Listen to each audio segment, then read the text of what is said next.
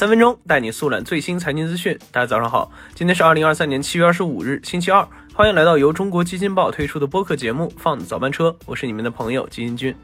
首先，我们先来听几条快讯。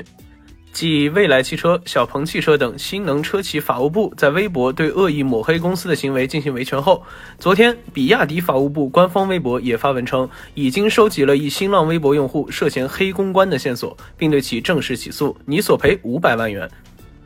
总部位于欧洲的 CVC Capital Partners 宣布，最新发行的第九期并购基金成功募集超过二百六十亿欧元，约合人民币两千零七十七亿，一举打破了此前黑石创下的二百六十亿美元并购基金募资记录。OpenAI、谷歌等七家科技巨头近日共同声明，未来将在生成式 AI 创作的文本、图片、音频、视频中加入可识别的水印。标明所有 deep fake 的作品，维护信息安全。目前，对于不同形式的生成品分别如何嵌入水印这一点尚不明确。OK，快讯之后，今天金军想和大家一起来聊聊最近很火的 City Walk，还有特种兵式旅游。不知道大家有没有注意到哈？最近有几个词在年轻人群中热度特别高，一个是特种兵旅游，一个是 City Walk。大家不知道的可能听起来一头雾水，那基因君就和大家简单的解释一下。特种兵旅游讲究的就是假期越短，玩的越狠，哪怕清明节假期就一天，也不能阻碍年轻人们本着宁可委屈自己，也不能委屈假期的原则，在工作和学习的间隙踏上旅程。而 City Walk 指的是在城市里毫无目的的随意漫步，不去各大热门的景点，而是用双脚丈量一座城市，了解当地的风土人情，所看皆为风景。而其中的 City Walk 更是在这个词被咱发明出来的一个月内，热度飞快的提升。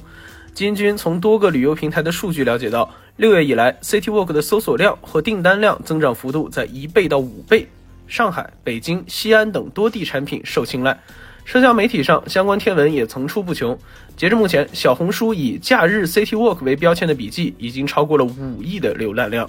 那虽然二者在含义上大相径庭，一个是严格规划，利用碎片时间满足出行欲望，而另一个是随心所欲，用放松的心态填满每个假期。但基金君觉得这两种截然不同的出游模式反映出的是同一种现象，那就是随着消费复苏的加快，人们对于消费的欲望也日渐强烈，特别是场景消费。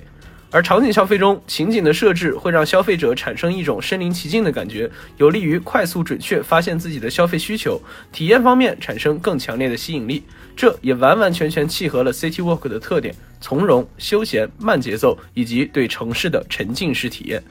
而这样的消费模式也为各地商家提出了更高的要求。传统的机械化旅游行程已经不能满足当下年轻人对出游的需求了。那相反，小而精的产品会更受到年轻人的青睐，而且正因为游客对于 City Walk 的要求随机性太高，所以对于旅游产品的制作公司来说，比较难以形成一套完整的商业体系。这也就导致现在在做 City Walk 旅游产品的公司过少，产品服务质量也难以保证。因此，在消费人群壮大与专业产品得以稳定的供应之前，City Walk 还有很长的一段路要走。但它的爆火背后所蕴含的消费复苏速度之快，也是我们必须要注意到的。